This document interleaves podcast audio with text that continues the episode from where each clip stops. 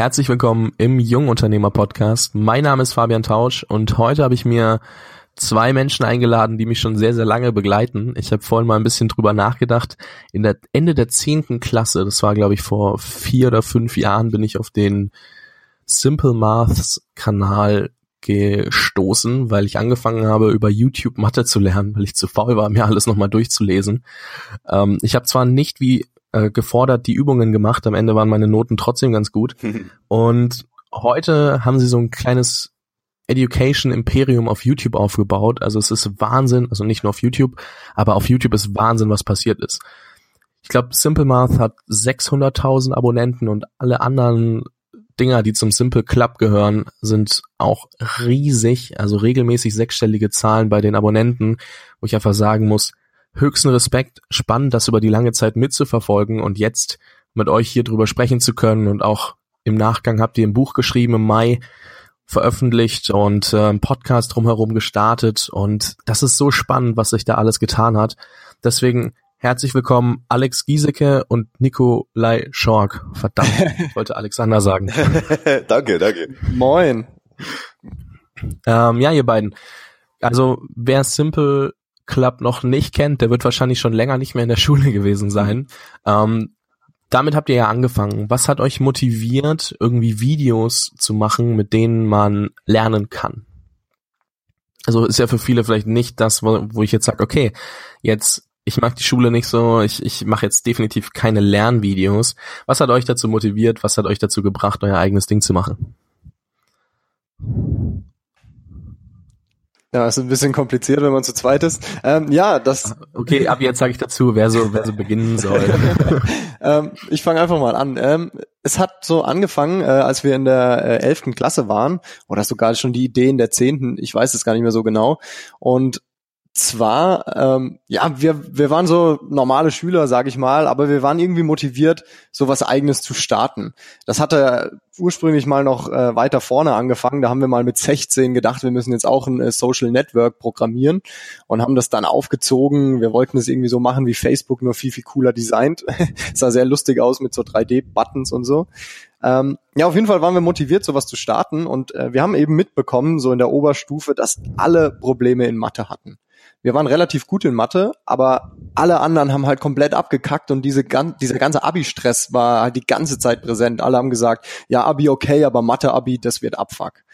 Und ähm, ja, wir haben dann mal auf YouTube geguckt, was es da so an Mathe-Videos gibt und haben da echt Videos gefunden damals, so 2011 und da standen halt irgendwelche langweiligen Lehrer vor der Tafel, die da mit dem zugeknöpften Hemd was erklärt haben. Und dann haben wir uns gefragt, ey, das kann so nicht sein.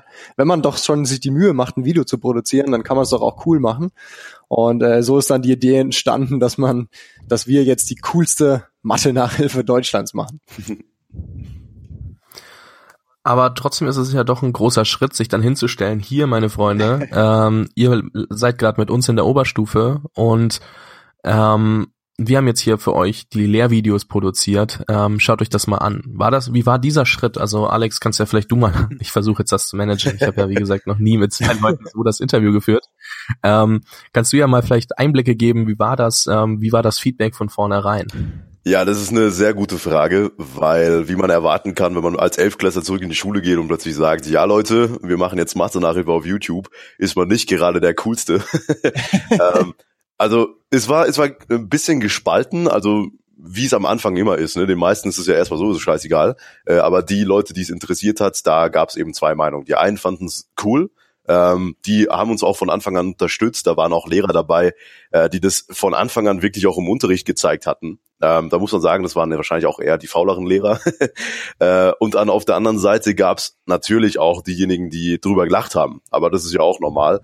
Ähm, Ganz vorne bei war auch äh, mein Mathelehrer, der, der mich dann äh, natürlich an die Tafel geholt hat in jeder Mathestunde und gesagt hat, oh, los Simple Maths, erklär mal den Stoff.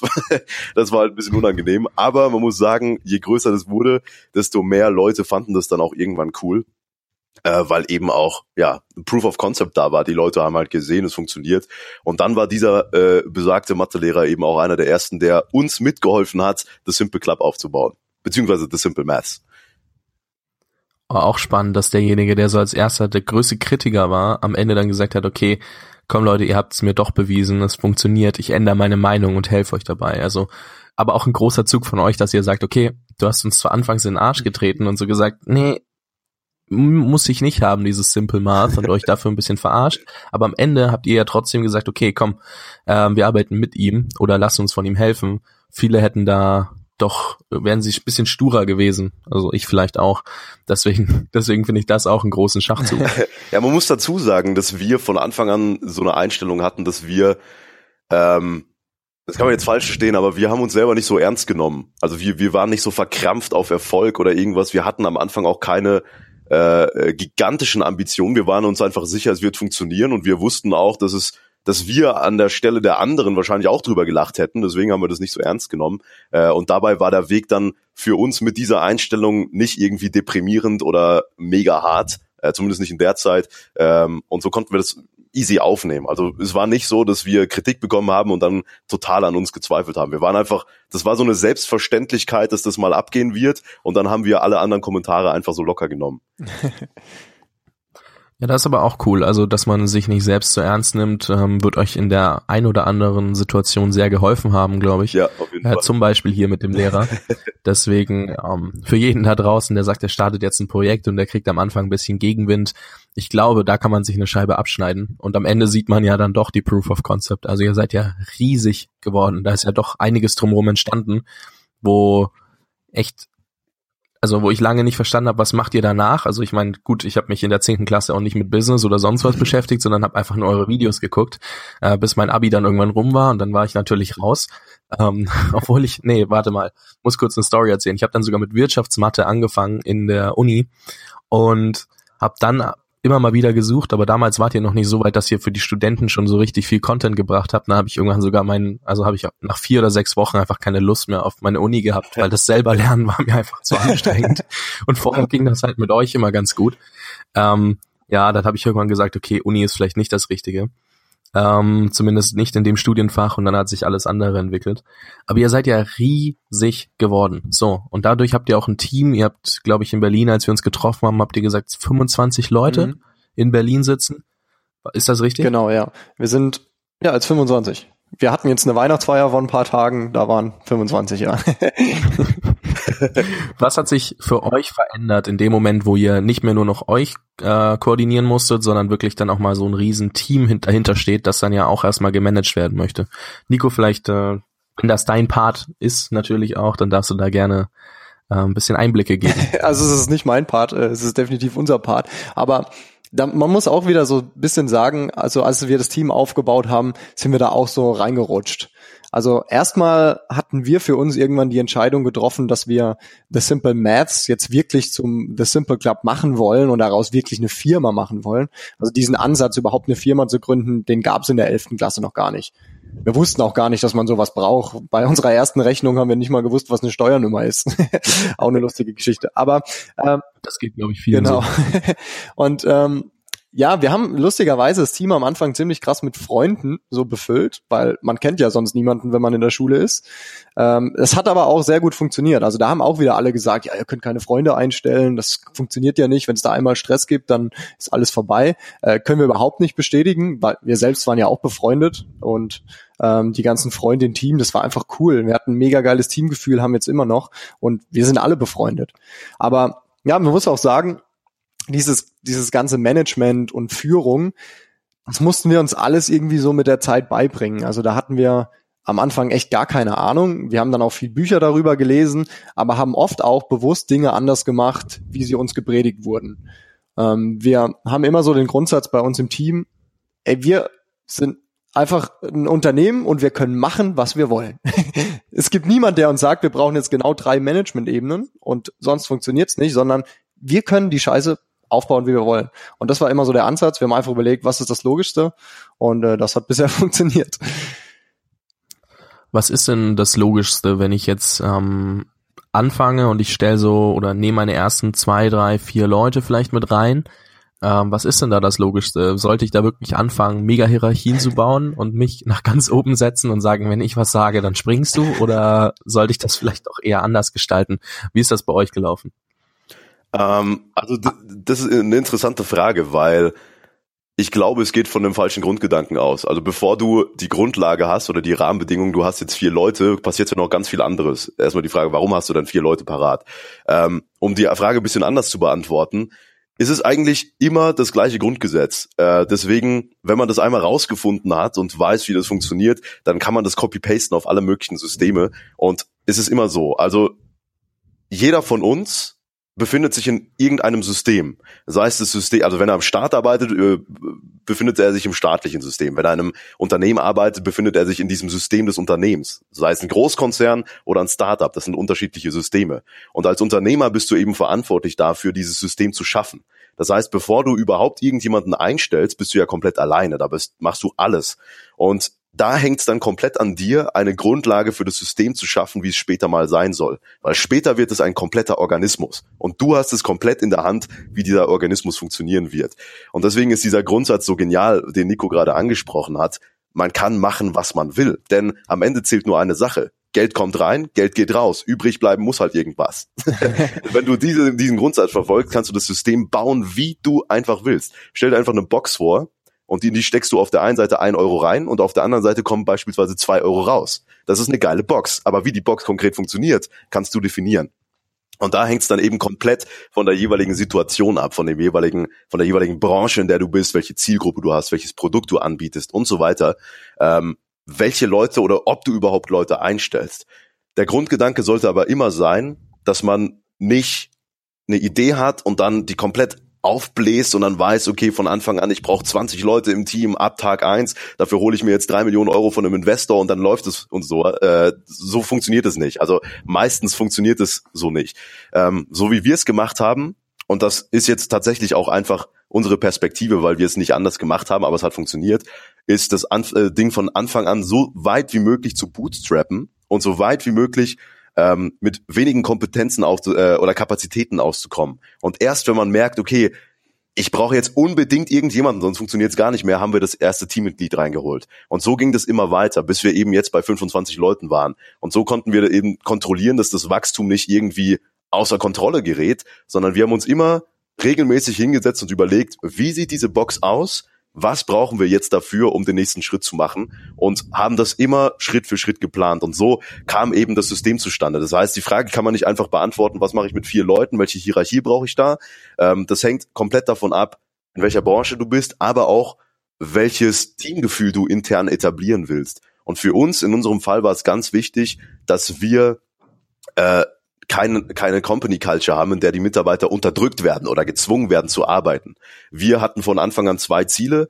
Einmal, wir wollten mit unserer Firma die Welt besser machen. Das heißt, die Zeit, die wir auf der Welt sind, wollten wir dafür verwenden, dass sie danach besser ist als davor. Mhm. Und zweitens, wir wollten mit dieser Firma unseren Mitarbeitern ermöglichen, den geilsten Job überhaupt zu haben. Und so mit diesen Grundsätzen, mit diesen Rahmenbedingungen hat sich eben alles andere ergeben. Das war eine schöne Antwort. Das hat mir ähm, auch nochmal gezeigt, dass es manchmal ganz, ganz klug, Fragen so zu stellen, dass sie konträr sind zu dem, was ich eigentlich am Ende hören will. Also im Sinne von, dass du dann sagen kannst, hey, das geht gar nicht so. Ähm, hat super funktioniert. Und ähm, du hast auch gesagt, es muss irgendwo ein Euro reingesteckt werden und am Ende kommen zwei Euro wieder raus. Ähm, so in etwa. Ähm, Jetzt ist die Frage natürlich auch, ihr habt lange, lange YouTube-Content for free gemacht. Die Leute haben sich dran gewöhnt, dass sie for free Content bekommen. Und irgendwann habt ihr das Simple Club Modell eingeführt und habt ihr eine Online-Lernplattform draus gemacht. Mhm. Wie war die Reaktion? War das dann, weil, weil Menschen gewöhnen sich ja dran, alles umsonst zu bekommen. Habt ihr da viel Gegenwind bekommen oder war das so, dass ihr genau das Produkt gebastelt habt, was die Audience haben wollte? Nico? Äh, ist eine verdammt, verdammt gute Frage. Ähm, genau die Angst hatten wir auch. Also erstmal zur, zur, zur Grundlage. Ähm, wir haben die Videos auf YouTube for free angeboten und äh, das hätte auch alles bestimmt vielleicht funktionieren können. Das Problem ist ja, dass wir ähm, erstmal diese Einnahme überhaupt nicht steuern können. Klar, wenn wir mehr Aufrufe haben, dann verdienen wir auch mehr Geld, aber wir wissen nicht, wie viel auf äh, oder wie viel Geld wir wirklich für 1000 Aufrufe bekommen. Und das ist halt auf YouTube immer weiter gesunken. Und gleichzeitig bist du halt abhängig von einer Firma. Wenn die jetzt morgen sagt, jo, wir haben keinen Bock mehr auf eine Videoplattform, dann äh, ist dein komplettes Geschäftsmodell am Arsch und du kannst alle Mitarbeiter entlassen. Deswegen war für uns klar, okay, wir müssen auf jeden Fall einen Switch machen. Als wir dann die Plattform entwickelt haben, und ja geplant haben, wie wir das launchen und kommunizieren, hatten wir echt mega Schiss, dass es da ähm, jetzt komplett den Hate gibt. Aber äh, wir müssen sagen, es ist überhaupt nicht eingetreten. Also klar, es gab drei Leute, die haben gesagt, bö, aber äh, der Großteil der Leute hat es komplett verstanden und ähm, deswegen funktioniert es auch jetzt so gut. Das ist das, was wir mit The Simple Club eigentlich immer gemacht haben. Wir waren einfach transparent. Wir haben uns hingestellt und gesagt, wie es ist. Weil es ist ja nicht so, dass wir jetzt einfach aus Spaß ähm, da noch ein äh, Premium-Angebot dazu machen, wenn wir es auch für kostenlos raushauen können. Ähm, es geht halt nicht anders. Und genau das haben wir klar gemacht. Ähm, ihr habt hier einen geilen Mehrwert und wir sind eine Firma, wir müssen auch Mitarbeiter bezahlen und 9,99 Euro für ein Premium-Angebot, das ist im Vergleich zu einer Nachhilfestunde nichts. Und deswegen, wenn ihr da Bock drauf habt, holt's euch und wenn nicht, dann nicht. Äh, so haben wir es quasi ganz grob kommuniziert und das hat echt gut funktioniert. Ja, das zeigt aber auch wieder, je authentischer du bist, desto eher ähm, verstehen die Leute auch, was du vorhast. Mhm. Das ist ja immer so, viele haben mega das Problem, authentisch zu bleiben und gerade wenn sie erfolgreicher werden und am Ende sind die, die da die doch ein bisschen, das klingt blöd, aber den leichteren Weg bei solchen Sachen haben, die, die die ganze Zeit schon authentisch waren, wo die Audience einfach weiß, okay, wir, die machen keinen Scheiß, um mich abzuziehen, sondern die machen nur was, wo sie auch daran glauben, dass es wirklich geil mhm. ist. Und wenn ihr das halt von vornherein aufgebaut habt, dann ähm, habt ihr natürlich einiges richtig gemacht, was viele vielleicht auch gar nicht mehr schaffen werden. Und da will ich gleich eine Frage dranhängen, und zwar, wie war das denn für euch, als der Erfolg gekommen ist? Ähm, wie habt ihr, also das klingt blöd, aber wie habt ihr es geschafft, am Boden zu bleiben? Weil viele rennen dann halt rum, ja, ich habe jetzt 500.000 YouTube-Abonnenten und drücken es jedem auf die Nase. ähm, das glaube ich nicht, dass ihr gemacht habt, so wie ich euch kennengelernt habe. Aber ja, vielleicht könnt ihr da mal so ein bisschen Einblicke geben, wie der Prozess war. Alex, Nico, wer auch immer, dürft ihr untereinander abstimmen oder auch beide gern was dazu sagen. Ja, das mit den Abonnenten ist natürlich eine witzige äh, Sache, weil ähm, also wir sind ja keine YouTuber, daher waren uns die YouTube-Abonnenten wirklich relativ egal, sondern uns war es viel wichtiger, dass wir unsere Mitarbeiter bezahlen können. und das kannst du mit Abonnenten eben nicht äh, einfach eins zu eins äh, so definieren. Ähm, das heißt, bei uns war der Erfolg ein bisschen anders definiert als bei, sag ich mal, YouTubern. Bei denen ist natürlich die Abonnentenanzahl irgendwo proportional zur Viewanzahl und damit zu den Einnahmen. Bei uns nicht, denn 90 Prozent unserer Views kommen durch Nicht-Abonnenten. Das bedeutet gleichzeitig, 90 Prozent der Leute, die auf unsere Videos stoßen, kommen nicht darüber, weil sie unseren Kanal schon abonniert haben und jetzt gemerkt haben, wir haben ein neues Video, sondern weil sie nach einem Thema suchen und uns dann an erster Stelle finden. Ähm, und daher mussten wir eine komplett andere KPI für Erfolg festlegen. Und da hatten wir aber verschiedene Steps. Also der, der äh, wichtigste Step natürlich war die Profitabilität, ähm, wo wir dann wirklich sagen konnten, ja, wir können uns jetzt tragen. Ähm, und davor gab es natürlich andere Steps, wo wir dann immer wieder kleine Erfolge hatten. Zum Beispiel, wenn wir einen Kanal über 100.000 Abonnenten bekommen haben, auch wenn die Abonnentenanzahl, wie gesagt, nichts über den finanziellen Erfolg aussagt. Es war trotzdem ein cooles Gefühl, dann den Button da an der Wand hängen zu haben und sowas. Äh, aber man muss insgesamt sagen, um auch nochmal auf den Kern der Frage zurückzukommen, wir hatten gar nie die Chance irgendwie abzuheben, weil wir hatten einmal haben wir sag ich mal, Erfolg mit Nachhilfe, da kannst du gar nicht abheben, weil es Nachhilfe ist. ähm, und zweitens, äh, bei uns ist es nicht so, dass wir uns in jedem Video zeigen und daher bei 600.000 Abonnenten jeder auf der Straße uns erkennt.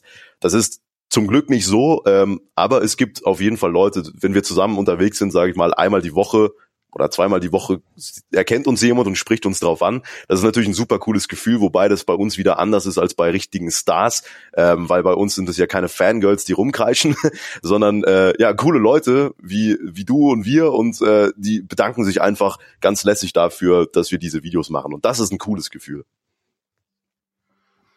Ja, also ich meine, gibt bestimmt den einen oder anderen Fanboy oder das Fangirl, die werden es vielleicht nicht ganz so zeigen. Die freuen sich dann halt über fünf Punkte in Mathe, sieben Punkte in Mathe, neun Punkte in Mathe innerlich, aber wollen halt dann am Ende auch nicht so ganz, äh, nein, Spaß. ähm, aber, wird schon der ein oder andere Fanboy oder das Fangirl dabei sein, ähm, auch wenn dann wahrscheinlich nicht jeder wie bei einem Star dann wirklich rumrennt und kreischt. Also ich habe es auch mega gefeiert und ich habe wirklich, kein Witz, ich habe das in meiner Klasse dann und in meiner Oberstufe so ein bisschen etabliert, dass die Leute erst da geguckt haben, bevor sie irgendwen gefragt haben. Echt? Nice. Ähm, ja, ja, ich habe da ganz viel Werbung gemacht, weil ich mir, weil ich wusste, dass das halt super helfen kann. Aber zu dem Zeitpunkt äh, hat halt noch keiner das Zeug geguckt. Irgendwann ging es dann mal um Polynomdivision, das weiß ich noch. Wirklich, da hatte ich, äh, wurde mir die Weisheitsszene rausoperiert. Ich lag eine Woche flach, hatte keine Lust, was zu lernen, habe ein Video geguckt am Tag vor der Klausur und habe die Klausur mit einem Fehler bestanden. Also, das war richtig krass. Meine Lehrerin hat gefragt, wo hast du denn abgeschaut? Und ich so, ich habe online mit Videos gelernt. Hier ist das Video dazu. und ähm, das hat mir halt keiner geglaubt. Aber ab dem Moment hatte ich so ein bisschen die Proof of Concept, dass das das einfachere Lernen ist. Und ähm, ja, das war ganz witzig. Und dann habe ich angefangen, das halt irgendwelchen Leuten zu erzählen und empfehlen. Und ähm, so haben das dann doch ein paar mehr in der Oberstufe bei uns dann auch geguckt. Sehr cool, danke dir. Aber ja, gut. das war, das war nur im vierter Raum, ne? Im, im, im anderen Süden, wie wir es, wie wir es so schön festgestellt haben. ihr, ihr wohnt ja da irgendwo im Westen unten so. Genau.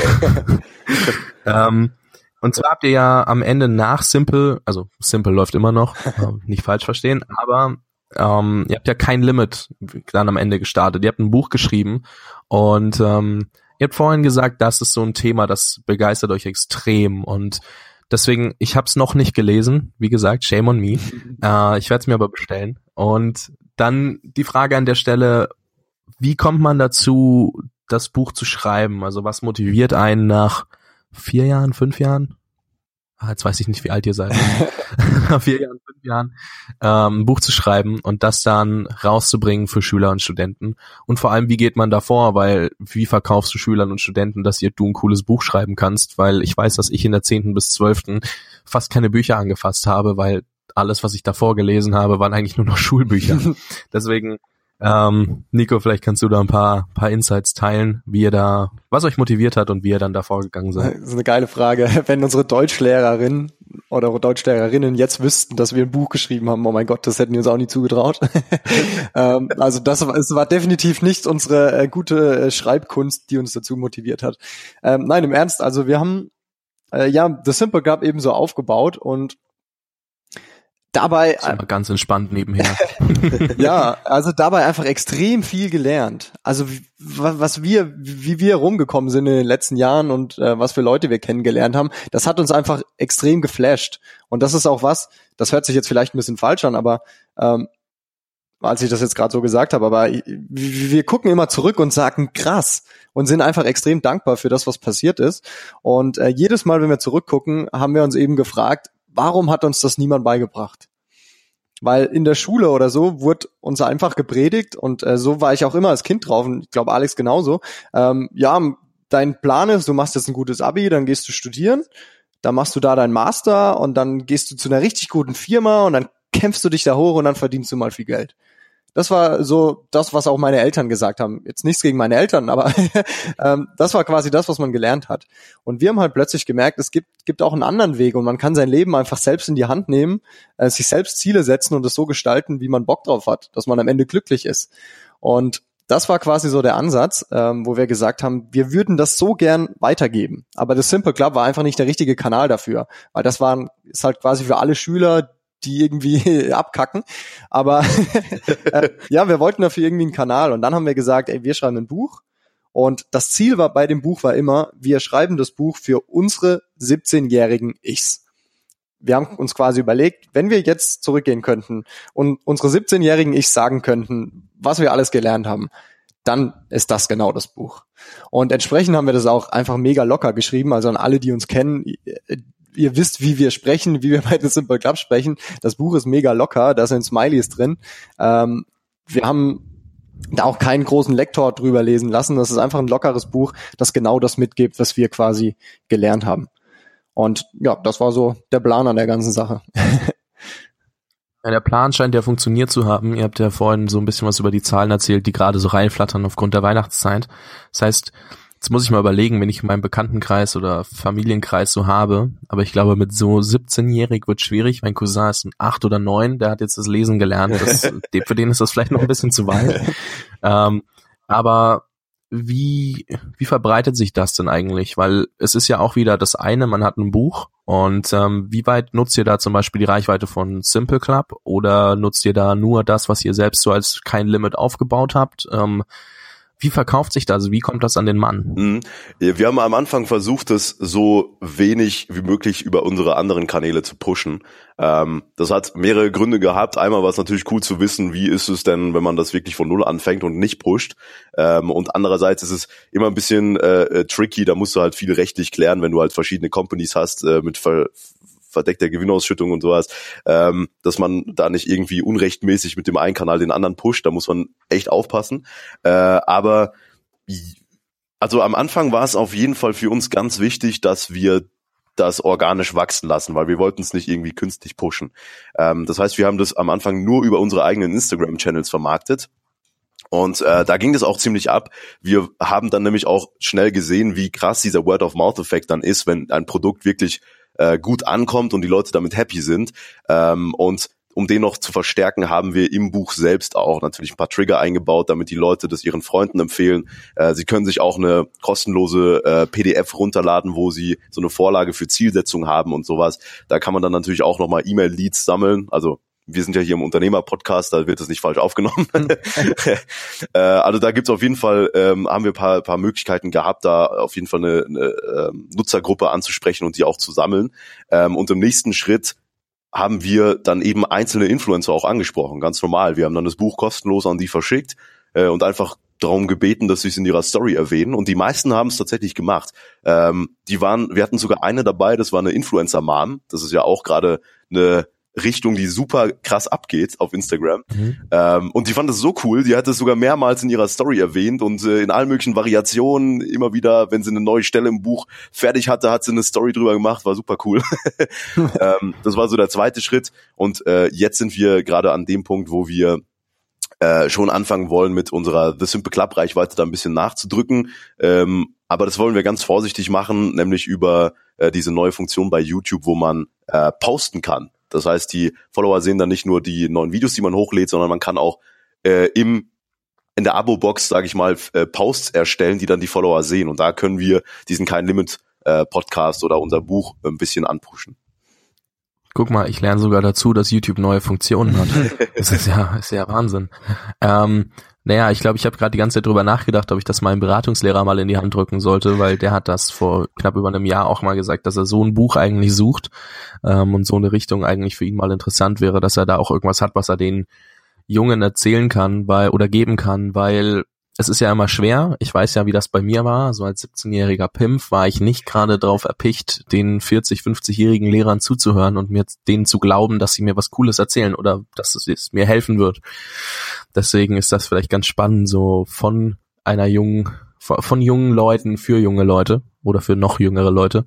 Deswegen ähm, vielleicht sollte ich da auch mal überlegen. Also auch für euch. Beratungslehrer sind da wahrscheinlich auch eine entspannte Zielgruppe, die da immer sehr dankbar sind, wenn sie was für ihre, ihre jungen Leute haben. Stimmt, ja.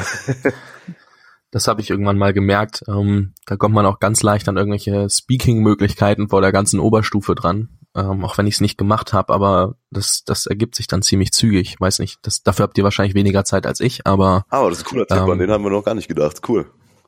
Naja, und was ich mal gehört habe, ist, ähm, Schulen haben sogar Gelder für solche Vorträge. Also man muss es nicht for free machen, sondern man kann sogar noch Geld damit verdienen. ja, also nur so für euch so am Rande im Interview vielleicht. Äh, kaputt machen. Deswegen, ähm, ja, wenn ihr mal irgendwie eine Schule habt, wo ihr drei, vier, 500 Leute in der Oberstufe versammeln könnt, dann habt ihr wahrscheinlich da auch ein bisschen Potenzial, eure, euer Buch und eure Personal Brand zu stärken. Ähm, ja, jetzt ähm, natürlich eine spannende Frage für alle, die es vielleicht schon ein bisschen länger verfolgt haben, aber auch für die, die jetzt so ein bisschen gehört haben, wie sich's entwickelt hat. Wo wollt ihr hin? Habt ihr das, also wie seid ihr mit der Zielplanung? Du hast angesprochen, ihr habt eine PDF zum Beispiel, da kann sie dann jeder seine Ziele planen. Das bedeutet, ihr legt da viel Wert drauf, ähm, dass man es machen kann. Aber wie genau definiert ihr eure Zukunft wirklich? Nico. Geil. Also ähm, ich interpretiere jetzt mal die Frage, wie du meinst, also äh, was generell so unsere Ziele sind. Ja, okay. Kannst du auch gerne erstmal, also ja, allgemein war die Frage so, wirklich, ähm, ihr habt ja gemeint, ihr, ihr habt wirklich eine PDF rausgegeben, dass jeder für sich so seine Ziele definieren kann. Ähm, es gibt nur viele, die, die sagen dann, okay, hier, du kannst das machen, aber manchmal geht das in ihrem Alltag doch ein bisschen unter. Mhm. Ähm, deswegen wollte ich da mal fragen, wie viel Wert legt ihr darauf und was sind eure Erfahrungen damit, wenn ihr eure Ziele wirklich stark definiert? Okay, geil. Sehr geile Frage. Also ähm, wir, wir legen echt extrem viel Wert auf Ziele, weil ähm, und wir legen auch extrem viel Wert darauf, dass die Ziele äh, richtig definiert werden. Da gibt's ja auch diese Smart-Methode, dass man immer eine Deadline auch zuweist und auch genau eine, eine Messzahl, damit man auch sagen kann, ob man die Ziele erreicht hat. Und ja, also The Simple Club hat auf jeden Fall immer Ziele. Wir selbst haben auch Ziele. Und es ist ja nicht so, dass man am Ende nur ein einziges Ziel hat, auf das man hinarbeitet, sondern gerade wenn man jetzt so mehrere Projekte oder Unternehmen hat, hat man ja immer so mehrere Ziele. Aber definitiv, also alles, was wir tun, hat immer ein Ziel. Ja, genau, das ist ein guter Fun Fact eigentlich.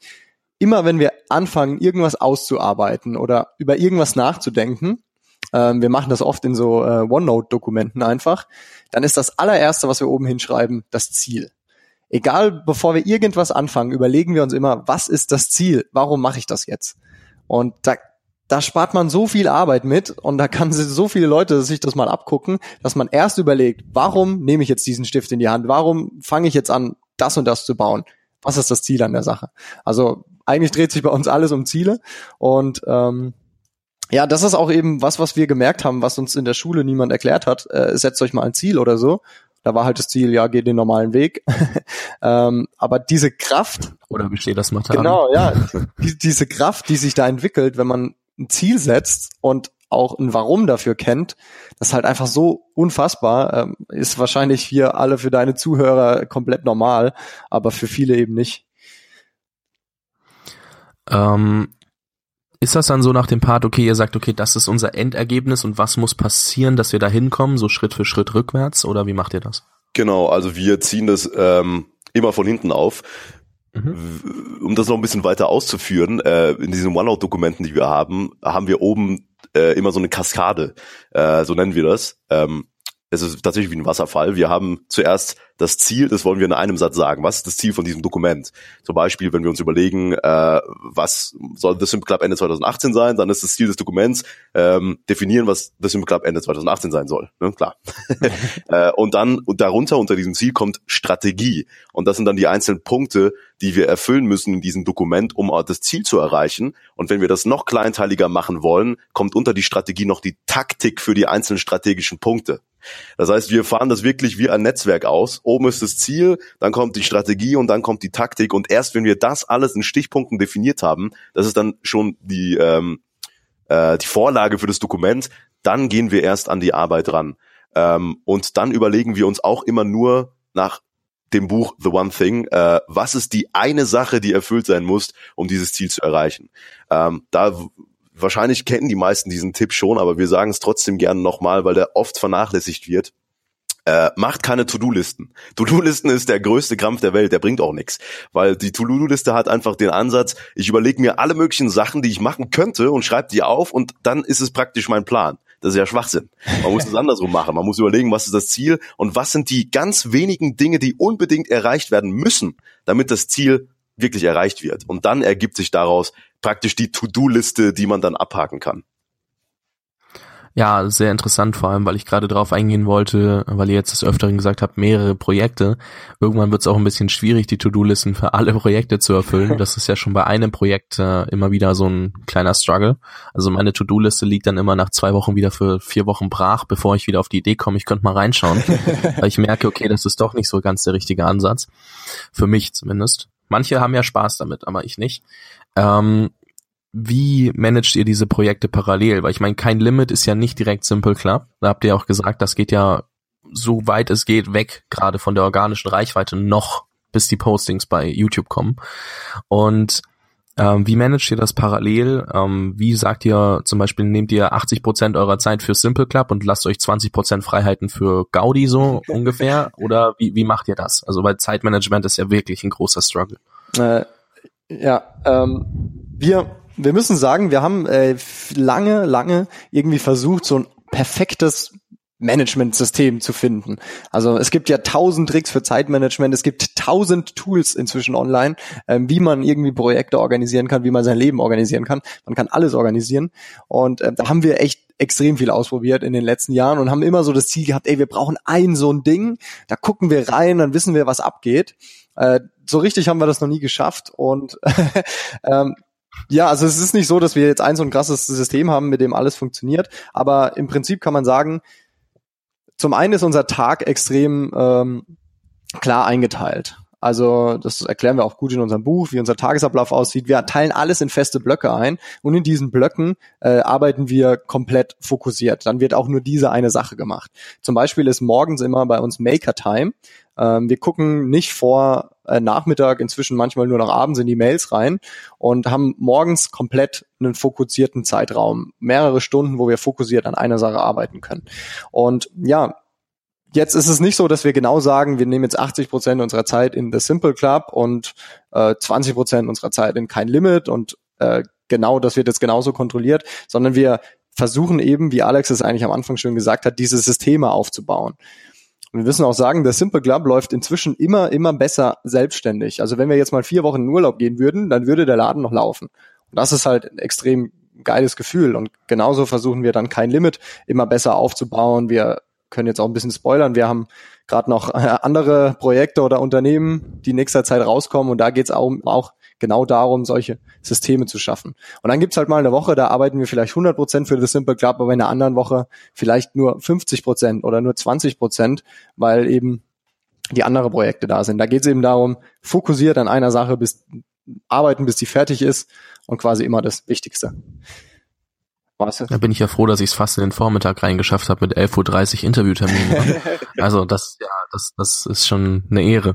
Ich will da ganz ähm, kurz jetzt was ergänzen, weil die Antwort Gerne. war äh, eigentlich schon perfekt. Ähm, vielleicht für diejenigen, die es, äh, die noch ein bisschen konkreter ähm, reinschauen wollen, wie es bei uns aussieht. Also wir wollen immer so nah wie möglich am Kalender planen wie möglich. Das heißt, unser Kalender ist schon der Kern unserer Zeitplanung, weil wir immer denken, der Tag hat 24 Stunden und egal wie geil meine To-Do-Liste aussieht, wenn ich die nicht in den Kalender reinpacken kann, dann macht es keinen Sinn, weil dann ist es halt undefiniert.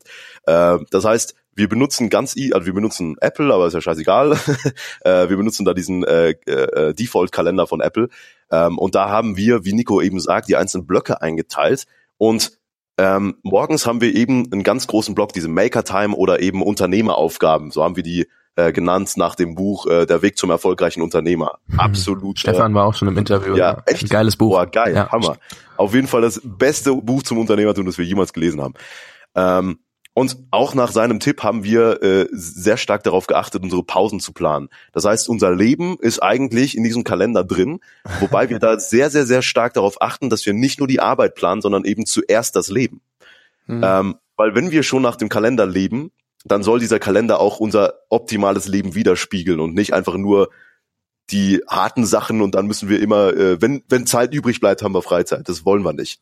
Äh, wir werden auch oft gefragt, wie viele Stunden arbeitet ihr denn in der Woche? Mit dem Hintergedanken, dass wir jetzt antworten 100, äh, damit wir uns damit wieder rühmen können. Aber wir haben da eine komplett andere Einstellung. Vor zwei Jahren haben wir wirklich noch sehr, sehr, sehr viel gearbeitet. Ähm, gerade letztes Jahr haben wir beide ein Jahr in Berlin gewohnt und da waren wir wirklich jeden Tag sind wir um 5 Uhr aufgestanden und um 9 Uhr ins Bett und dazwischen hatten wir keinen Moment frei. Wir haben wirklich komplett durchgehasselt, auch am Wochenende. Eine Folge How I Met Your Mother wurde abends geguckt. Stimmt, eine Folge How I Met Your Mother, genau, aber nur eine. Ne? Sobald die länger ging, hatten wir schon ausgemacht. ähm, und wir, wir sagen nicht, dass wir es bereuen, äh, wir sagen aber auch nicht, dass es komplett richtig war, denn wir haben da wirklich überhaupt keine soziale Interaktion mit anderen Menschen gehabt. ähm, aber auf jeden Fall, wir haben ab jetzt definiert, wir wollen uns nicht damit rühmen, wie viel Stunden an Arbeit wir reinsetzen, weil für uns ist das kein Erfolg. Weil für uns ist Arbeit und äh, die Firma, natürlich macht die Arbeit, der Hassel an sich auch Spaß, aber letztendlich ist es Mittel zum Zweck. Und der Zweck ist für uns Leben. Das heißt, wir planen das wirklich sehr, sehr, sehr gut in unseren Kalender ein. Mit Pausen, am Wochenende wollen wir äh, was mit unseren Freundinnen machen und so weiter. Ähm, und von da ausgehend haben wir dann äh, die einzelnen Pläne. Das heißt, wenn wir jetzt im Kalender stehen haben, Unternehmeraufgabe, dann wissen wir eigentlich schon selbst, okay, welches der Projekte braucht denn gerade die meiste Aufmerksamkeit? Und dann steigen wir in diese Projekte ein. Sagen wir mal, jetzt ist, äh, was ist heute Donnerstag? Ähm, heute ist in der Unternehmeraufgabe The Simple Club dran, dann gehen wir in unseren The Simple Club Plan, da haben wir auf OneNote äh, ganz viele Pläne dazu, ne, äh, und gucken, okay, was was muss jetzt da getan werden, um das ganze Ding voranzubringen. Ähm, und so geht, geht es eben von Tag zu Tag, so dass wir immer genau die eine Sache machen, die gerade am meisten oder am wichtigsten ist, um voranzukommen. Und da mussten wir uns, das ist auch der letzte Tipp, den ich dazu sagen will, wir mussten uns von dem Gedanken entfernen, alles perfekt ins kleinste Detail auf die nächsten fünf Jahre zu planen. das mhm. funktioniert nämlich nicht, weil die Welt dreht sich weiter. Die nächsten Morgen sieht sowieso wieder anders aus. Und äh, wir hatten das mal. Wir hatten mal eine Excel-Tabelle aufgestellt, die wirklich der perfekte Plan war für ein Jahr. Aber wenn man da dann mitgearbeitet hat, nach einer Woche musste man das ganze Ding umbauen, weil sich die Welt verändert hat. Äh, und das funktioniert einfach nicht. Das heißt, der beste Tipp ist eigentlich, man hat eine Vision, die bleibt, die wird auch nicht verändert, aber dann die eins, die Planung konkret sollte maximal auf drei Monate gehen, also maximal und dann die ganz konkrete Planung immer Woche für Woche, immer ein Wochenziel setzen und sich dann von Woche zu Woche vorarbeiten, aber immer die Vision im Hinterkopf behalten. Ja, sehr, sehr interessant. Und äh, ein Zitat habe ich bei euch gehört. Ich habe ja auch mal in eurem Podcast reingehört, nachdem ihr mir erzählt habt, dass er existiert. ähm, und zwar habt ihr gesagt, in der Schule war auch nicht der der coolste, der am meisten gelernt hat, sondern der, der am wenigsten gelernt hat, aber trotzdem gute Noten geschrieben hat. Und das habe ich so Geil. gefeiert, weil das so eine geile Analogie ist, dass ich gesagt habe, okay, ähm, das muss auf jeden Fall hier auch nochmal erwähnt werden. Geil. Also in den Podcast äh, auf jeden Fall mal reinhören, pack ich in die Show Notes. Ähm, jetzt nur, nur weil ich mich auf dieses Zitat fixiert habe, bin ich so ein bisschen rausgekommen gerade. Warte.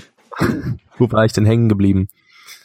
Ähm, Verdammt. Passiert mir auch nicht oft, aber man sieht, es passiert. Habt ihr gerade irgendwas, womit ihr den Lücke füllen könnt? Wir hatten gerade über Stefan Merath gesprochen. Äh, ja. Das, das interessiert mich jetzt gerade konkret. Wann war er denn bei dir? Äh, jetzt, jetzt fragst du mich Sachen. Ich sag dir, wann die Folge veröffentlicht wurde und such das mal parallel. Ähm, auf jeden Fall habe ich ihn einfach ähm, auf Facebook angeschrieben, habe ihm gesagt, was Sache ist und gefragt, ob ich ihn einladen darf. Und dann hat sein Assistent da auf Facebook geantwortet, hat mir einen Termin organisiert und dann habe ich da, ich glaube, eine Dreiviertelstunde oder eine Stunde mit Stefan Merath gesprochen. Okay, sehr cool. Also wir, wir haben jetzt immer alle, einfacher. Äh, ein Seminar bei ihm gebucht. also wir, wir glauben da tatsächlich dran, an alle Hörer. Äh, wir kriegen hierfür kein Geld, ne? aber Leute, holt euch das Buch, wenn ihr es nicht schon gemacht habt. Der Weg zum erfolgreichen Unternehmer, das ist echt die absolute Legende. Wir sagen echt nicht oft so viel Positives über ein Buch, aber das war wirklich Gamechanger. Da haben wir so viel mitgenommen. Ähm, tatsächlich auch dieser eine Punkt, dass man seine Pausen als erstes planen sollte. Wirklich, das machen wenige Leute. Also unser Kalender sah vorher so aus, äh, jeder Terminblock war irgendein Hasselpunkt, ne? also irgendwas, wo man wirklich viel Arbeit reinstecken musste und die waren nahtlos aneinander gesetzt, ohne Pause. Ähm, dabei ist es so wichtig, oh, das dass man, dass man alle 60 Minuten, wenn, also im Idealfall wirklich alle 60 Minuten spätestens eine Pause einlegt von 15 Minuten, damit der äh, Kopf sich ähm, regenerieren kann und damit man sich auf die nächste Aufgabe vorbereiten kann. Ähm, und da ein kleiner Tipp dazu. Äh, Nico hat nämlich neulich äh, einen coolen Tipp gehabt, einen Buchtipp. Äh, ähm, High Performance Habits heißt es, oder? Genau, ja. Ja. Und da, da sagt er nämlich, ähm, äh, einen sehr, sehr coolen Tipp, was man in dieser Pause machen sollte, nämlich eine Transformation Meditation. äh, und da, da geht's einfach darum, sich auf die nächste äh, Aufgabe vorzubereiten, weil ihr kennt das ja vielleicht, wenn ihr gerade eine Aufgabe gemacht habt, dann wird die nächste Aufgabe vom Erfolg oder Misserfolg der vorherigen Aufgabe beeinflusst. Heißt, wenn ihr bei Aufgabe A nicht so super top gearbeitet habt und nicht so zufrieden seid mit der, aber dann auf die nächste Aufgabe wechseln müsst, dann überträgt sich dieses Feeling auf die nächste Aufgabe. Und damit das eben nicht passiert, weil es gibt immer Momente, wo man irgendwie nicht auf Topform arbeitet, wie man eigentlich arbeiten wollte, kann man eben diese Transformation Meditation machen. Äh, ist ein Zufall, dass sie sich reimt. äh, und da geht es eben darum, sich von dieser alten Aufgabe zu trennen wirklich einen Schnitt zu machen und sich mental auf die neue Aufgabe vorzubereiten, sein ganzes System praktisch runterzufahren und wieder hochzufahren, damit man mit voller Power in die nächste Aufgabe starten kann. Und das ist auch ein super geiler Tipp, den wir jetzt seit neuestem auch umsetzen und der macht total Sinn. Man hat wirklich total viel Power für die nächste Aufgabe und kann sich dann von, von Block zu Block äh, ja, weiterarbeiten. Ja, super. Äh, mein bester Kumpel hat mir das Buch auch schon mehrfach empfohlen. Wenn er das jetzt hört, weil er die Folge im Nachgang bearbeitet, wird er sich sehr freuen, dass ich das jetzt gerade erwähne. Ich habe es bis heute nicht gelesen, aber jetzt habe ich noch mehr Anstoß. Aber es ist so, jetzt kommt das Buch Kein Limit, das ich lesen möchte. Jetzt kommt das Buch High Performing Habits und so weiter und so fort. Das wird schwierig. Im Mai hatte ich übrigens mein Interview mit Stefan. Ah, okay. Ähm, also es ist schon eine gute Zeit her und es war gar nicht so schwer, ihn äh, ins Interview zu bekommen. Das ist auch so das Feeling, was ich immer mehr bekomme. Du musst einfach nur fragen am Ende, wenn du dich gut, also wenn du ganz normal mit den Leuten kommunizierst und nicht so den Stock im Arsch hast, dann kriegst du eigentlich so gut wie jeden ins Interview. Ähm, das ist ziemlich, ziemlich spannend, weil ich habe auch öfters äh, denen der Weg zum erfolgreichen Unternehmer gehört, weil ich halt einfach denke, dass ähm, immer mal wieder zu hören und zu überlegen, okay, was kann ich denn gerade da nutzen und äh, ändern, ist gar nicht verkehrt. Und beim zweiten oder dritten Mal dachte ich mir, okay, jetzt wird's mal Zeit, hier Stefan einzuladen, mhm. weil warum nicht? Wir haben viel über das Thema gesprochen, ähm, wie das denn alles beginnen kann bezüglich quasi deine Rolle so weit zu festigen, dass du auch ähm, mal ein paar Aufgaben abgibst und verstehst, wie funktioniert das Unternehmen überhaupt innerhalb. Er spricht ja viel drüber, für den Zuhörer, der es noch nicht kennt. Unternehmer, Manager und Fachkraft, wie du da die Aufgaben verteilen solltest und kannst und dass sich jede Aufgabe innerhalb widerspricht, so dass du am Ende das soweit ähm, gut delegieren können solltest. Klappt natürlich als Einzelperson nicht so viel, aber du solltest dir bewusst sein, dass du da konträr arbeitest und das auch akzeptieren und dich nicht wundern, oh, jetzt bin ich schon wieder nicht vorangekommen. Gekommen. Dabei hast du Unternehmeraufgaben gemacht, wo du an der Vision arbeitest und nicht gerade die Execution von irgendeiner kleinen Sache machst. Mm, genau. Und ähm, deswegen ist das super spannend. Kann natürlich empfehlen, in das Podcast-Interview reinzuhören, weil nicht jeder jetzt ähm, nächstes Jahr auf ein Stefan Merath-Event gehen kann. War übrigens eine coole Überbrückung, also vielen Dank, dass du mir da ausgeholfen hast, Alex. Bitte, hat aber auch hoffentlich Sinn gemacht. ja, auf jeden Fall. Ähm, aber jetzt mal wieder weg von Stefan Merath, äh, zurück zu euch natürlich. Und ähm, wie habt ihr euch entschieden, lange bei, bei YouTube zu bleiben? Weil es gibt ja auch viele, die sagen, okay, mach alle möglichen Kanäle parallel. Also wenn wir mal zurück zu Simple gehen, ähm, weil viele gehen ja immer so diese Schiene und sagen, sie müssen alles machen und tanzen auf 100 Hochzeiten. Ähm, war das für euch the one thing, dass ihr sagt, okay, YouTube ist der Main-Treiber und da wollen wir alles drauf auslegen oder wie kam das? Weil ich habe euch ja zum Beispiel auch gefragt, warum Simple Club in mancherlei Ausführungen vielleicht nicht als Podcast gibt. ähm, ja, es war wahrscheinlich mehr aus Versehen, aber im Nachhinein hat Sinn gemacht und das haben wir jetzt auch in den letzten äh, Monaten oder im letzten Jahr stark bemerkt. Also was wir auf jeden Fall von Anfang an gemerkt haben, ist, dass Video unser One Thing ist. Wir haben ganz am Anfang, als das Simple Club angefangen hat, gewusst, dass unser kompletter Erfolg davon abhängt, wie viele Videos wir haben. Und wir haben, der komplette Fokus war immer, wir müssen es schaffen, extrem viele Videos jeden Monat zu produzieren. Und daran haben wir die ganze Zeit äh, gearbeitet. Du müsstest mal irgendjemand von unserem Team fragen, der ziemlich lange schon dabei ist, der kann dir sagen, dass alle drei Monate das äh, Produktionssystem umgeworfen wird. ähm, das haben wir aber einfach gemacht, weil wir ständig daran optimiert haben. Und äh, das hat eigentlich auch dazu geführt, dass wir jetzt so erfolgreich wurden. Hätten wir am Anfang allen möglichen Kram gemacht, dann hätten wir wahrscheinlich viel weniger Videos gehabt und wären jetzt nicht so erfolgreich, weil das ist ja das, wo The Simple Club funktioniert dass wir jetzt nur bei YouTube waren und nicht bei Facebook oder was weiß ich, ähm, das hat jetzt wahrscheinlich nicht so einen äh, direkten Grund. Das lag halt daran, Video kommt auf YouTube und da funktioniert es am besten. Und deswegen haben wir jetzt nicht noch tausend andere Sachen angefangen, aber haben eben gemerkt, wir müssen uns auf eine Stärke fokussieren. Das merken wir jetzt auch. Wir arbeiten gerade daran, Spoiler, äh, The Simple Club zu internationalisieren. Und da haben wir uns jetzt auch in den letzten Monaten ganz hart damit beschäftigt, was ist wirklich der Kern ähm, von The Simple Club. Der Kern ist definitiv nicht äh, für immer Video, weil äh, irgendwann ist halt Video nicht mehr das modernste Medium. Aber ja, da ist quasi so die Frage für jeden Unternehmer, was ist wirklich die eine Sache, die mein Unternehmen erfolgreich macht. Und klar, ich könnte jetzt noch tausend Nebenprodukte machen und T-Shirts produzieren und auf jeden Fall Kulis für meine Mitarbeiter besorgen. Aber es ist halt alles was, was dir am Ende nichts bringt. Äh, deswegen immer dieser starke Fokus auf die eine Sache. Ja, aber das macht doch die Welt besser. Das gehört doch zu eurem Unternehmen, oder? So richtig coole Kulis und dann Simple drauf. ähm, ja, also auch viel Intuition und Bauchgefühl, wenn ich das richtig rausgehört habe, weil ich meine, am Anfang habt ihr euch ja einfach drauf fokussiert, obwohl ihr da nicht mal, ihr habt viel drüber nachgedacht, ihr, euch war klar das Video, aber ähm, ihr habt halt vielleicht auch, wenn ich das jetzt so rausgehört habe, einfach gesagt, okay, wir machen ein Video und das war, hat sich nach Bauchgefühl angehört. Ähm, habe ich das richtig verstanden? Ja, es ist lustig, bei vielen Sachen, die wir damals entschieden oder gemacht haben, haben wir im Nachhinein Bücher gelesen und konnten es danach dann mit einem äh, Fachbegriff in Anführungszeichen betiteln. also das ist echt lustig. Also wir haben intuitiv gewusst, okay, wir müssen viele Videos machen. weil das wird am Ende dazu führen, dass wir schnell wachsen und viele Views generieren. Und deswegen haben wir so gemacht. Im Nachhinein können wir sagen, ja, das war, das war unser One Thing. Oder wir haben immer drauf geachtet, wie können wir alles, Alex hat es ja auch gesagt, bootstrappen.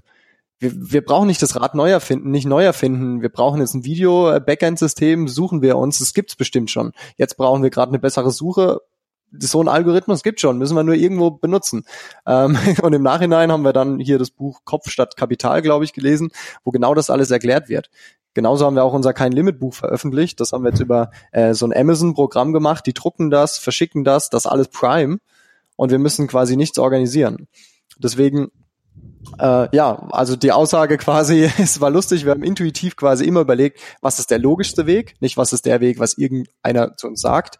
Und im Nachhinein konnte man es dann immer von solchen ja, Erfolgsbüchern äh, betiteln. Ah, sehr, sehr spannend. Ich möchte ja nicht angeben, so, so, so ist das nicht gemeint, aber auch Günther Faltin war schon, nee, nein, war er nicht. Ich wollte ein Interview mit ihm aufnehmen, wir haben es bis heute nicht hinbekommen. Oh, oh das, war, das waren auch witzige Stories. einmal wollten wir um ein Uhr nachts bei mir und um sieben Uhr morgens bei ihm was aufnehmen, weil er in Thailand war. Da war ich aber um ein Uhr nachts definitiv nicht mehr capable für ein Interview. ja, aber äh, mit Günter Faltin, Kopfschläg Kapital, auch ein sehr, sehr geiles Buch. Ja. Ähm, das, äh, er hat, glaube ich, sogar ganz viele mehr Bücher geschrieben, aber das ist das bekannteste, so wie es bei Stefan Merath halt der Weg zum erfolgreichen Unternehmer ist. Mhm. Ähm, jetzt weiß ich, dass Alex vor dem Interview gesagt hat, so es gibt ganz viele Dinge, über die dürfen wir sprechen und es gibt Dinge, über die dürfen wir nicht sprechen, ähm, was so alles ansteht. Ähm, ich werde nicht fragen, ähm, erzähl mir, was du, worüber du nicht sprechen darfst. Das ist mir ist ja klar, dass du es nicht machst. Aber kannst du eine grobe Richtung geben, wo es sich für euch hin entwickeln wird, was jetzt vielleicht ähm, gar nicht so abzusehen ist oder wo einfach sonst keine Einblicke hat, ohne irgendwelche Namen zu nennen oder sonst was? Oder ist auch das schon verboten? Alex? ja, also im, im, Prinzip ist es nicht so großer Wind. Äh, wir beziehungsweise ist es, wenn man, wenn man sich mal in unsere äh, Situation reinversetzt, ist es ziemlich logisch, was wir als nächstes machen würden. Ne, Nico hat es ja schon angesprochen, international, das ist natürlich äh, der nächste große Step. Was worüber du sprechen darfst. Äh, genau, genau. Ähm, und insgesamt ist es natürlich so, dass wir ähm, auch unter anderem, wie gesagt, durch das Buch äh, äh, Weg zum erfolgreichen Unternehmer äh, realisiert haben, dass wir Unternehmer sind. Und in dem Zuge wurde uns klar, äh, wir haben ein System geschaffen, wie es eben vorhin gesagt wurde. Ne? Ich hab, wir haben eine Box gehabt, ähm, die funktioniert. Warum nehmen wir die gleiche Box nicht für andere Dinge auch? Äh, und da geht es jetzt eben darum, wie können wir das funktionierende Konzept weiter ausweiten, um vielleicht noch mehrere Firmen zu gründen oder äh, noch mehr Zielgruppen anzusprechen. Ähm, also im Prinzip geht es darum, das Ganze noch weiter auszuweiten. Aber wie genau kann ich eben nicht sagen. äh, aber um, um, um trotzdem Mehrwert zu bieten. ähm, es geht eben immer, immer, immer um diesen einen Grundgedanken mit dieser Box. Ne? Ähm, man testet einfach so weit rum, bis man endlich eine Box hat, bei der am Ende mehr rauskommt, als reingesteckt wird. Und wenn man dieses System hat, dann kann man eben das gleiche System verwenden für mehrere Dinge. Und das ist eigentlich auch so dieser, dieser Job eines Unternehmers. Also deswegen sind wir auch so, ähm, deswegen ist es uns auch so wichtig, dass Leute verstehen, dass die Anzahl der Stunden, die man reinsteckt, nicht der Erfolg ist, sondern es ist, ein Unternehmer ist dann erfolgreich, wenn er eine Box geschaffen hat, die von selbst läuft. Und dann bedeutet das gleichzeitig, eigentlich hat man dann keine Arbeit mehr damit. Ne?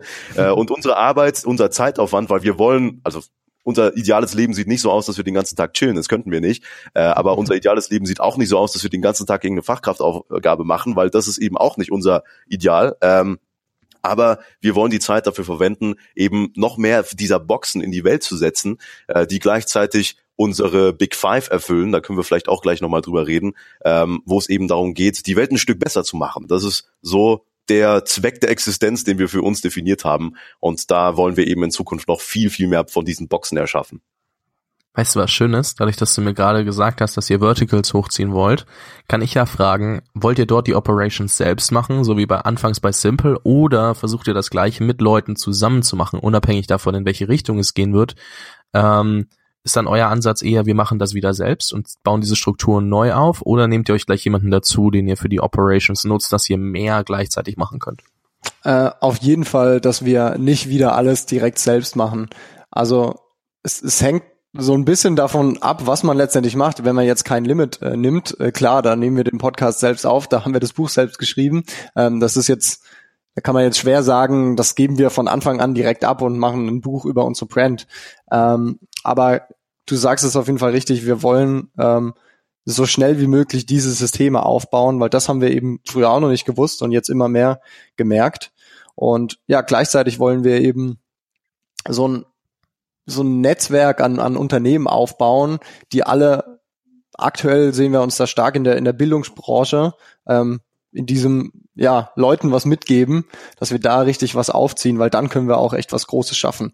Wir haben uns immer vorgestellt, dass das Simple Club äh, langfristig das, der eine riesige Bildungskonzern wird und äh, da dreht sich alles drum, aber äh, wir glauben, dass das nicht erfolgreich werden würde, weil dann würde man genau diese One-Thing-Regel verletzen. Und dann haben wir erkannt, aber wenn wir trotzdem was groß reißen wollen, dann müssen wir einfach viele von diesen kleinen Dingen aufziehen, die viele kleine Probleme lösen.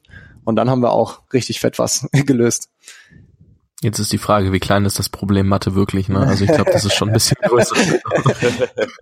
also von daher muss man ja ehrlich sein, habt ihr ja ein großes Problem bei vielen gelöst. Also das ist schon mal viele, viele werden dadurch wenigstens ihr Zeug so bestehen, dass sie sagen, okay, Mathe war nicht das Schlimmste, äh, so wie ich es mir anfangs vorgestellt habe oder so. Also das ist äh, vielen, glaube ich, schon einiges wert. Also von daher lass mal nur auf Mathe beziehen, auch wenn ich weiß, dass Simple natürlich, also der Simple Club viel, viel größer ist. ähm, also sehr, sehr spannend auch zu beobachten, dass ihr sagt, okay, wir müssen uns das nicht nochmal antun, alles von Null aufzuziehen, sondern wir schauen, dass wir da Kompetenz mit reinnehmen, ähm, um das Thema mal sein zu lassen, weil ich weiß, sonst frage ich in Richtungen, wo ihr sagt, nee, will ich nicht, darf ich nicht. Also Alles eine cool. Sache zur Klarstellung, es geht äh, nicht darum, wir sind nicht die, die sagen, wir wollen über keine Idee reden, weil wir Angst haben, dass es jemand klaut. Ähm, nicht, dass es jetzt ein Hörer falsch versteht. Ähm, es geht auch um ein paar Sachen, wo wir ähm, ja einfach noch nicht sicher sind, ob wir das jetzt wirklich starten. Und wenn wir jetzt davon reden, dann sagt irgendjemand jemand, ja, aber damals habt ihr im Podcast gesagt, dass ihr das macht. Also nicht so, zur Klarstellung, ähm, wir, wir sind da eigentlich sehr offen, wenn es darum geht, ähm, Ideen zu teilen. Also dass wir da Angst haben, irgendjemand klaut das.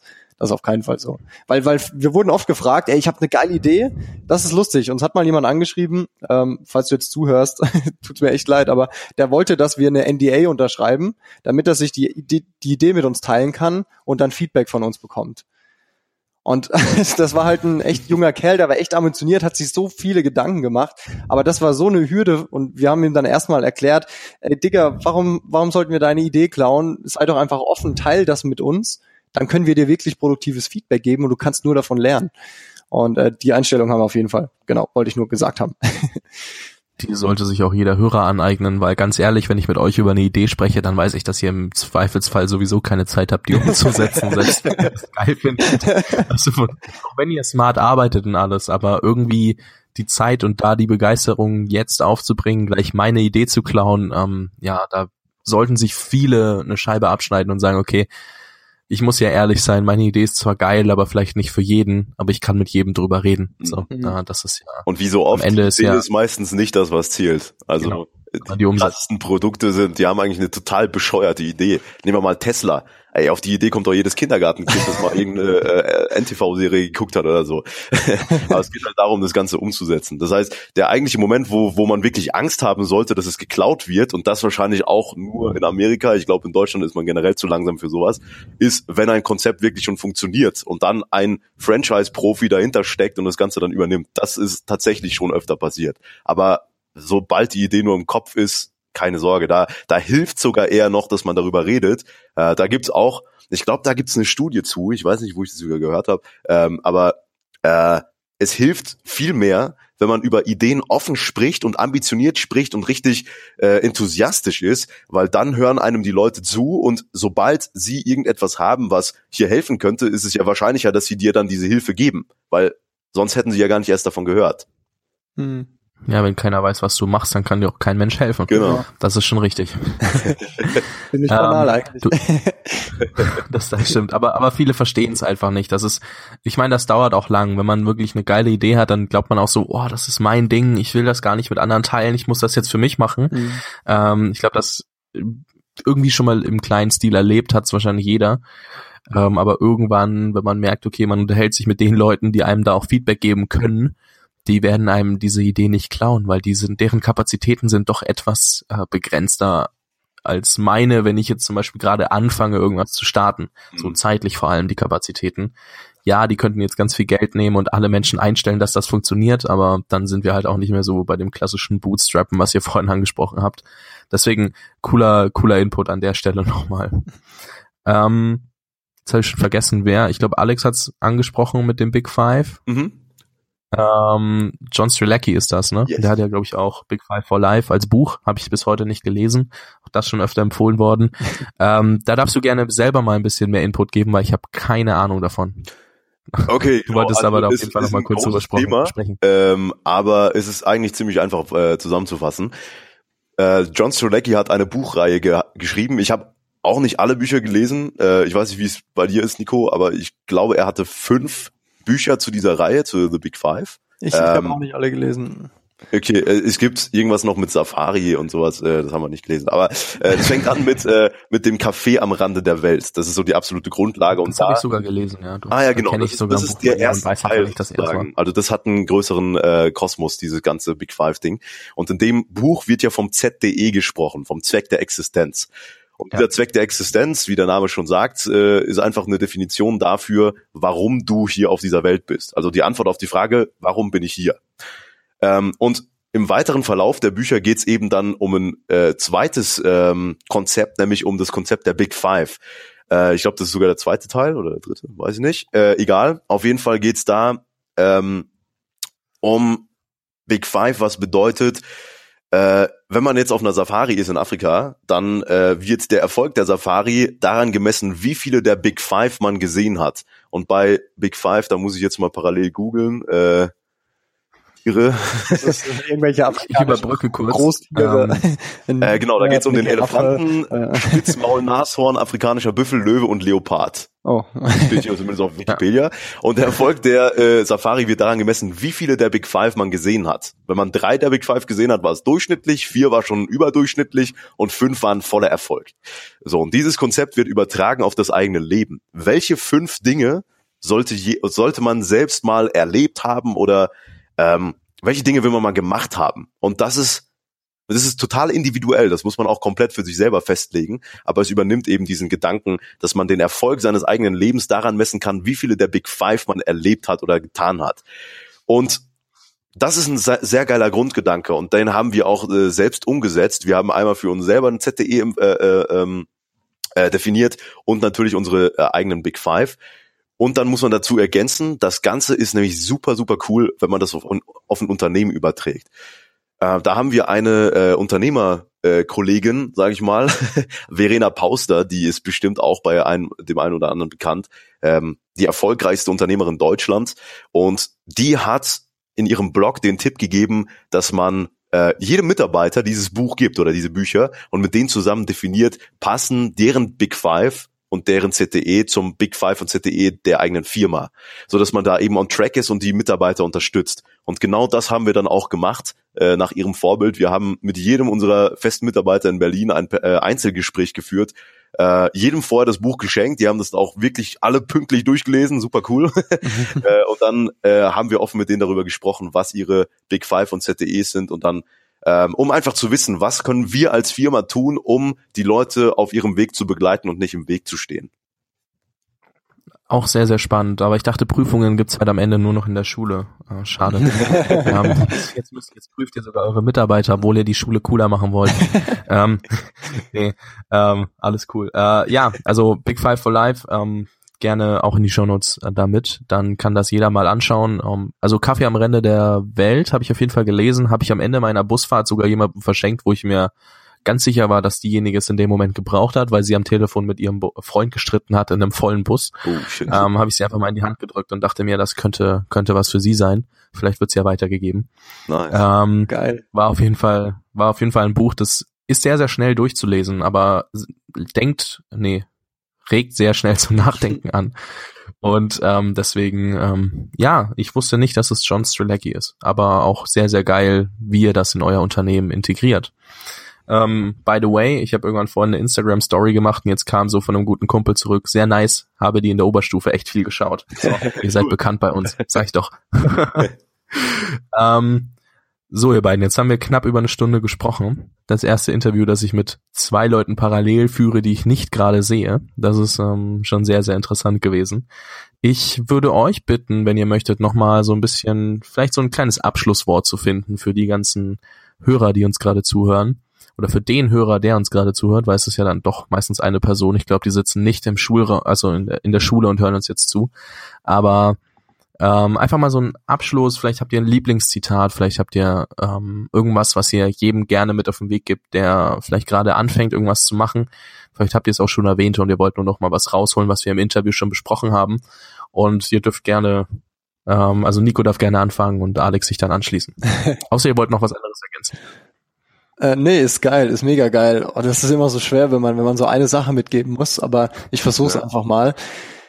Ähm, definitiv äh, können wir an alle mitgeben, ähm, dass ihr euch jederzeit bewusst seid, dass alles, was ihr tut, in eurem Einflussbereich liegt und alles, was in eurer Zukunft passiert. Also das ist so dieses Klischee mit niemand kann euch äh, sagen, wie euer Leben aussieht. Aber das Coole ist, wir leben gerade alle in einer Zeit, wo wir wirklich alles machen können. Wir, du kannst mit 16, wenn du in der Schule bist, anfangen nebenbei in Bitcoins zu investieren oder eigene Unternehmen zu gründen oder irgendeine Kacke online zu verkaufen. Also wir können wirklich alles machen und deswegen zählen gerade echt keine keine Ausreden. Und ähm, ja, dieser Gedanke, sich einfach selbst zu überlegen, was was will ich später, wie will ich, dass mein Leben später aussieht, wie soll mein Tag sein, wie soll meine Woche sein, mit wem will ich was erleben, was will ich erleben, was will ich fühlen, sich darüber Gedanken zu machen ist der erste Schritt und dann sich einfach bewusst zu sein, ey geil, ich lebe in der Zeit, ich kann das alles erreichen. Ich setze mir jetzt dieses Ziel, ich habe mir Gedanken drüber gemacht, wie mein Leben sein soll und fuck it, ich kann es jetzt einfach machen.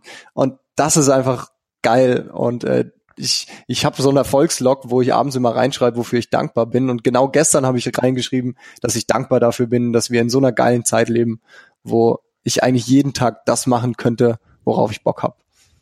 Das kann man sich ja, sehr, sehr geil. machen. Sehr, sehr geil. Alex, was möchtest du noch ergänzen? Hammer. Ja, da ist schwer was zu ergänzen. Das war nämlich schon sehr, sehr, sehr, sehr gut gesagt. Du darfst ähm, dich auch anschließen. ja, ich will auf jeden Fall noch auf den Punkt bringen, ähm, diesen Gedanken, dass man sich selbst erschaffen kann. Äh, weil viele, auch in dem Alter, die glauben irgendwie daran, das wird auch von der Gesellschaft so kommuniziert, dass man sich selbst finden muss. Und das ist der falsche Ansatz. Äh, es geht nicht darum, sich selbst zu finden, es geht darum, sich selbst zu kreieren. Tony Robbins hat das mal geil gesagt, wer das vielleicht kennt auf Netflix, der I'm not your guru. Yes, daran äh, habe ich auch gerade gedacht. Ja, er, er hat da auf der Bühne gesagt, I created this motherfucker. Und äh, das ist eben ein sehr, sehr, sehr geiler Satz, weil man kann sich in jeder möglichen ähm, oder man kann sich komplett selbst von Grund auf erschaffen, wie man, wie man sein möchte.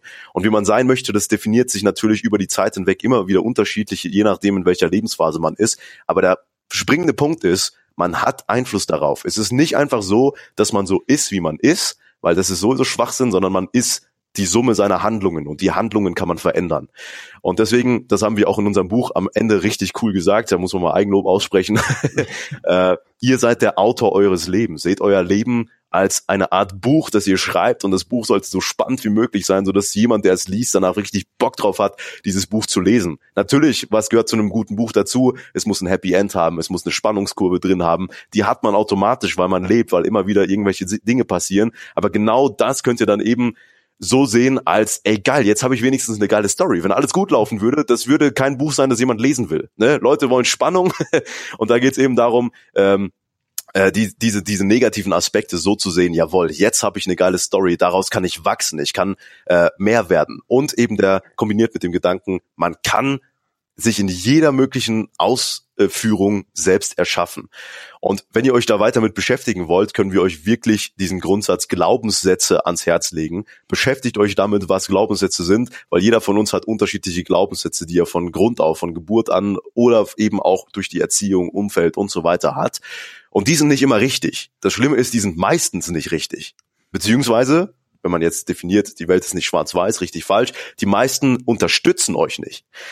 Und diese Glaubenssätze könnt ihr verändern. Und in dem Moment, wo ihr diese Glaubenssätze verändert, werdet ihr zu einem anderen Menschen. Das heißt, um nochmal auf den Punkt von Nico zurückzukommen, weil er es schon richtig geil gesagt hat, definiert, was für ein Leben ihr haben wollt. Definiert, wer ihr mal sein wollt. Definiert, euch in aller, jeder möglichen Ausführung, wie ihr aussehen wollt, wie ihr handeln wollt, welche Freunde ihr haben wollt, wo ihr mal leben wollt, äh, wie euer perfekter Tagesablauf aussieht, setzt euch das als Ziel und dann arbeitet darauf hin. Weil wir können euch versprechen, es funktioniert. Ihr könnt dahin kommen, ganz egal, welche Grundvoraussetzungen ihr habt. Sehr, sehr geile abschließende Worte. Und weil ich vorhin überlegt habe, äh, wem kann ich dieses Buch eigentlich zu Weihnachten schenken, ähm, euer Buch natürlich. ähm, ich habe mir jetzt gerade überlegt, äh, ich verschenke einfach drei Stück an die Audience. Also wer möchte, kann eine Bewertung auf iTunes hinterlassen oder es auf Facebook irgendwie teilen oder sowas. Schickt mir einen Screenshot äh, an Fabian Tausch einfach auf Facebook und ähm, ich ziehe dann am Ende mal drei Gewinner und verschenke euer Buch. Nice. Weil ich glaube, das sollten dann doch ein paar mehr Leute lesen. Und ähm, ich glaube, da sind auch drei auf jeden Fall aus der Zielgruppe dabei, die sich das anhören, so, äh, die das lesen sollten. Ich bin immer bei Podcasts und Anhören, aber das funktioniert mit eurem Buch wahrscheinlich jetzt gerade nicht so gut, wenn ich es verschenke in Papierform. Deswegen, die es lesen sollten. Ähm, wer möchte, macht einfach Screenshots von Bewertungen, Share äh, auf Facebook und dann ähm, kommt ihr in den Lostopf, dann verschenke ich das Buch auf jeden Fall. Ähm, Alex, Nico, hat mir sehr, sehr viel Spaß gemacht. Es war mir ein Fest. Ähm, vielen, vielen Dank für eure Zeit. Vielen, vielen Dank für die ganzen Insights und ähm, ich bin gespannt. Wir hören uns auf jeden Fall nochmal wieder in einem Interview, wenn ihr dann so ein paar Schritte, die ihr gerade plant, auch äh, gemacht habt, weil ich glaube, da gibt's dann auch nochmal ganz viel, worüber man sprechen kann, weil Internationalisierung ist auch ein interessantes Thema oder auch Verticals am Ende erschaffen. Wenn ihr dann darüber reden wollt und dürft, dann ähm, glaube ich, gibt's da nochmal ganz, ganz viel Redestoff. Vorausgesetzt, es hat euch genauso viel Spaß gemacht wie, wie mir. Auf jeden Fall. Vielen Dank. Hammer. Also ja, mega, mega Bock gemacht. Die Zeit ist verflogen. Krass, einfach die Maker-Time weg. Nein, das hat richtig Bock gemacht. Danke dir. Ja, auf jeden Fall. Jetzt fühle ich mich schlecht mit der Maker-Time. Gut, dann lasse ich das Interview hier enden. Vielen, vielen Dank euch und noch einen erfolgreichen Tag. Danke, gleichfalls. Danke.